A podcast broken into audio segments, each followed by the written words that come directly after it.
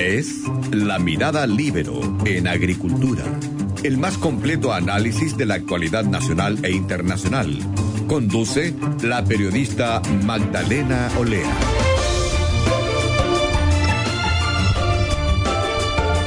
Ya estamos de vuelta en Mirada Libero. Ahora estamos conectados con Héctor Sánchez, el director del Instituto de Salud Pública de la Universidad Andrés Bello.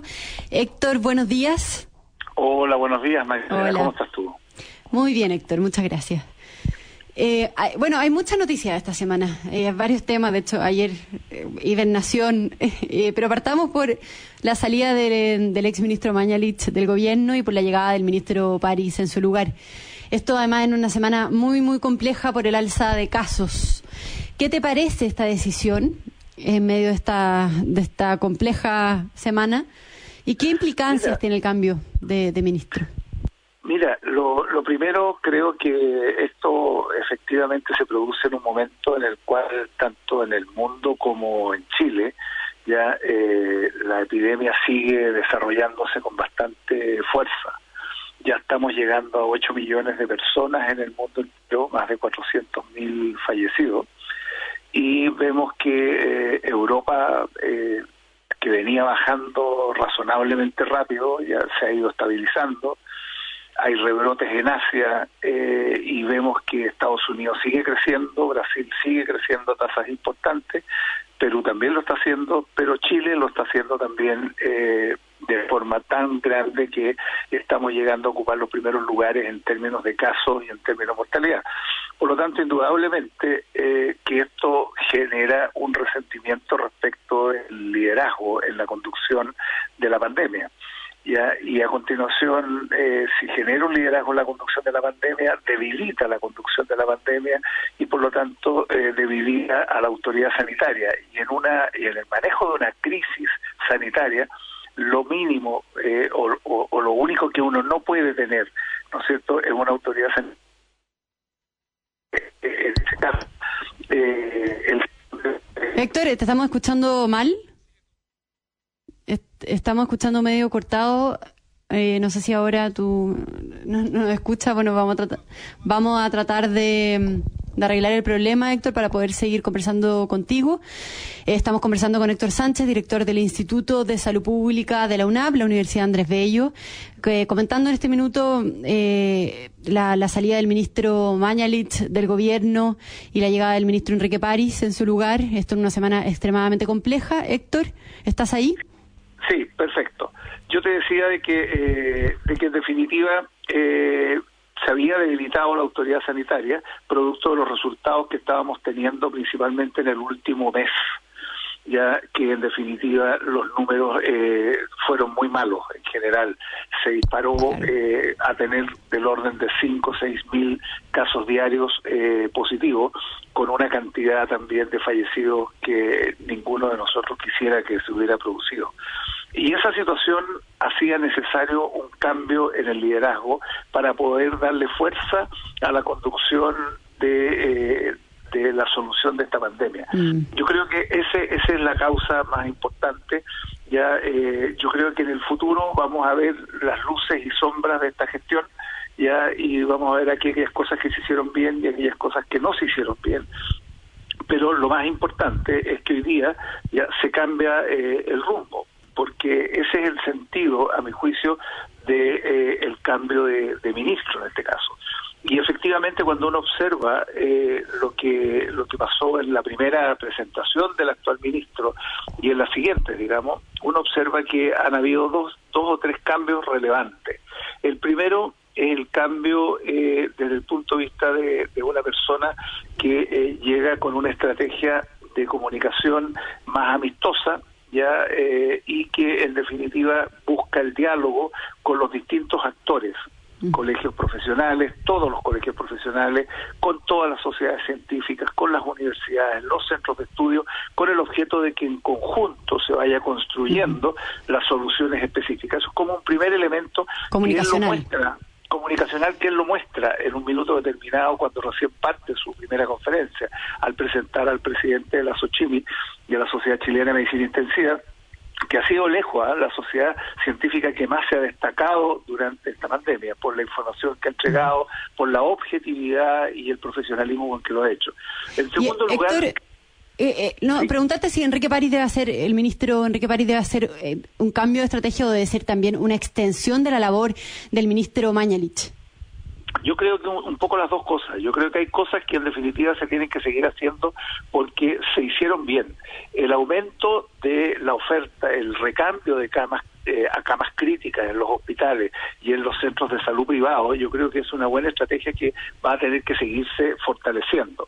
En segundo lugar, eh, del punto de vista de los cambios de estrategia o de énfasis en las estrategias, fundamentalmente yo creo que va a estar en el foco en, perfeccionar en, forma muy importante todo el tema de la identificación a través de PCR, ya en la rapidez en la entrega de resultados, en el seguimiento, en la trazabilidad y posteriormente en el aislamiento de los eh, de, los positivos. Mm. Creo que ahí hay un cambio de énfasis clarísimo, donde el ministro pone el énfasis en fortalecer la atención primaria. Creo que es un elemento muy importante. El segundo elemento muy importante es la transparencia eh, en los datos que eh, tiene el Ministerio de Salud y la entrega a, todos eh, a todo el país digamos y a todos y a todos los, los que en definitiva expertos que pueden contribuir con conocimiento porque esto aumenta la credibilidad de la autoridad sanitaria y la autoridad sanitaria tiene que tener necesariamente credibilidad porque de ahí parte que la gente le haga caso a todas las definiciones que esta autoridad les pide que hagan. Por ejemplo, el respeto a las cuarentenas, ya que en Chile se venía dando muy bajo, digamos, ya y la movilidad de la gente había bajado poco, incluso en comunas de la región metropolitana que la movilidad bajó un 20%. Mm. en otras un 40, en otras un 60, pero en definitiva bajó poco, con lo cual las cuarentenas no dieron todos los resultados que se esperaba, se requiere una autoridad sanitaria que, tenga fuerza. Pero no solo eso, sino que también que eh, la estrategia eh, sanitaria vaya acompañado de otras estrategias, como lo señalamos la semana pasada. Si no se implementaban estrategias sociales y económicas que afortunadamente con el acuerdo que se logró entre el gobierno y oposición de un plan económico social bastante intenso que debiera partir este mes de junio, yo creo que eh, las cuarentenas hacen más posibles de que se cumplan. Pero también mensajes claros, y creo que eso también el, el, actual ministro ha sido claro desde el inicio, al punto que desde el inicio nos ha ido entregando los baldes de agua fría respecto de la información, pero también respecto de que posiblemente la cuarentena se va a mantener por un tiempo. ya eh, Y finalmente, ya fortalecer por parte de la autoridad la fiscalización y el control. Aquí hay como una trilogía que, que es posible que haga que eh, las estrategias sanitarias funcionen. Plan económico social, ya cuarentenas efectivas, mensajes claros y fiscalización y control. Cuando esto se hace en conjunto y en forma muy armónica, muy articulada, yo creo que en definitiva eh, permite que eh, se logren resultados que el país espera. Mm. Yo creo que yo creo que hay un elemento, disculpa, muy cortito, yo creo que hay un elemento central, sin embargo, que la autoridad sanitaria debe tener presente. Ya eh, el, actual ministro, de estricto rigor, yo creo que su discurso ha sido correcto, ya los mensajes eh, han sido correctos. Lo importante hacia futuro es que va a tener que haber una coherencia muy grande entre el discurso con eh, las medidas que se vayan tomando. Mm. Ya, eh, si se está planteando diálogo, el diálogo tiene que ser un diálogo verdadero, donde se entienda la participación como una participación real, con mayor peso los técnicos, con presencia ya de los equipos de epidemiología ya y de la sociedad científica. El segundo elemento clave que yo creo es la consistencia, ya en que cada medida que el ministro vaya tomando tienen que ser medidas consistentes con esa estrategia y no sea eh, zigzagueante, sino que sea una, una estrategia muy, muy clara, muy precisa. Yo creo que también es un elemento eh, importante. El tercer elemento clave para el éxito, a mi juicio, es la confianza. Yo creo, y para eso la transparencia es fundamental. Si hay transparencia, vamos a tener eh, confianza por parte de todos los actores y por parte de la gente. Y finalmente, el diálogo yo creo que el diálogo se hace necesario en una situación como esta, porque la gente tiene que entender cuál es, eh, es la responsabilidad de la autoridad sanitaria, por un lado, como primera responsable en todo este tema, segundo, eh, eh, es la gente. Pero, pero la gente tiene que ver también de que, de que no le estén tirando siempre la pelota a las personas, sino que las personas van a seguir una conducta en la medida que el mensaje sea muy claro, en la medida que las estrategias sean muy claras y en la medida que vea que estas estrategias que se están implementando, las medidas que se están implementando son coherentes y que se están dando en una misma línea y que en definitiva con los datos que se están entregando la gente empieza a ver resultados. Mm. Yo creo que eh, eso es lo que viene en los próximos en los próximos semanas, diría yo. Estamos conversando con Héctor Sánchez, director del Instituto de Salud Pública de la Universidad Andrés Bello. Héctor, tú mencionaste mm, recién que, las cuarentenas no habían dado los resultados esperados.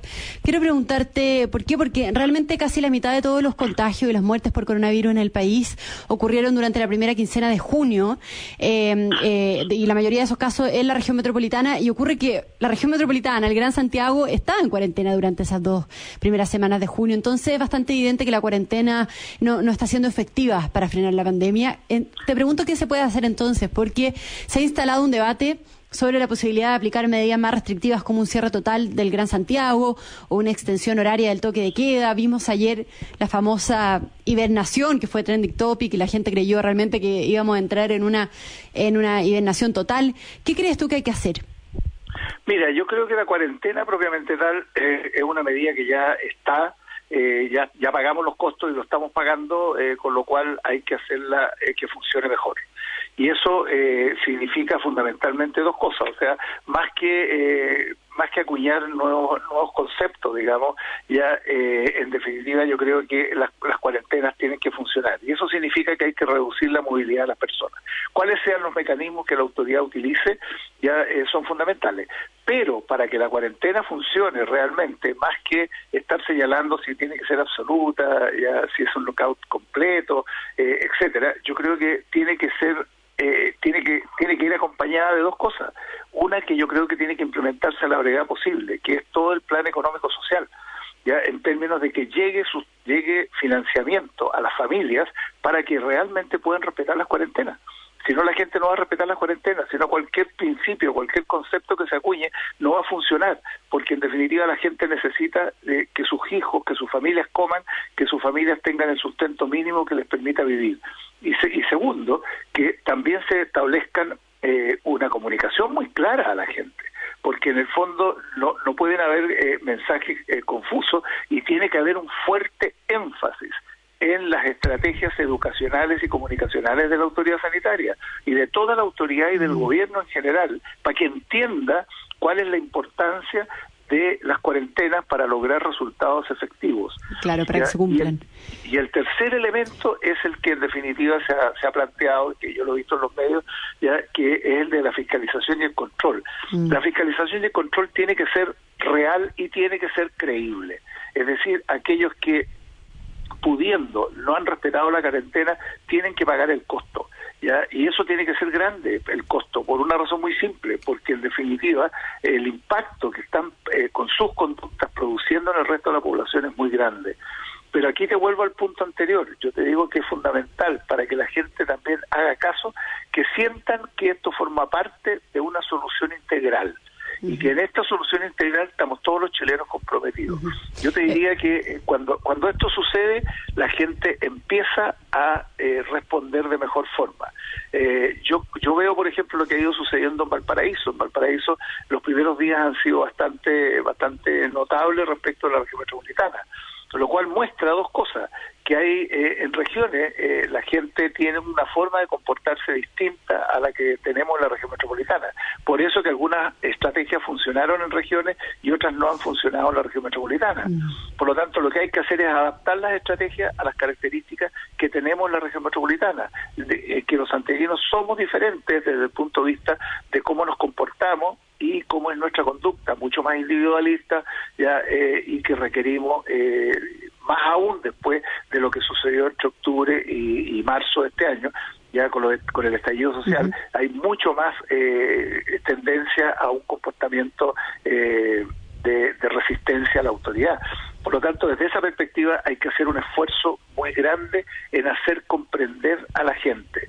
Y aquí somos todos responsables todos los todos somos responsables por el pequeñito espacio que cada uno de nosotros tengamos de contribuir con la autoridad sanitaria para que este objetivo se pueda cumplir y contribuir con la gente al final, porque es fundamental que la gente entienda que es, eh, es básico de que eh, las cuarentenas se cumplan. Mm. Pero no hay no hay nada mágico. Ahora, las cuarentenas van a funcionar si es que simultáneamente funciona la otra estrategia, la estrategia de la detección, de la trazabilidad y del aislamiento.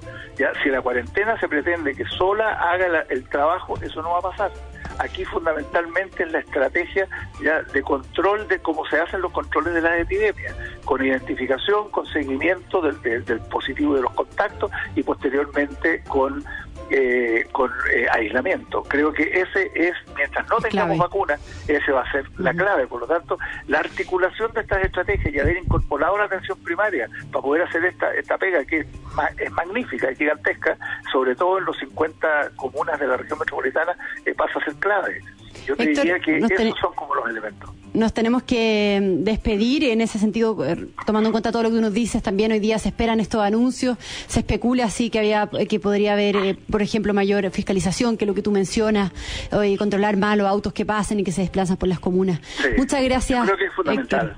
Ok, hasta luego. hasta luego, hasta la próxima. Bueno, yo me despido también de todos los auditores y eh, los invito a quedarse en sintonía en el programa de El Checho Irane. Muchas gracias. Fue La Mirada Libero en Agricultura. Una presentación de Viña Garcés Silva, pioneros del Valle de Leida.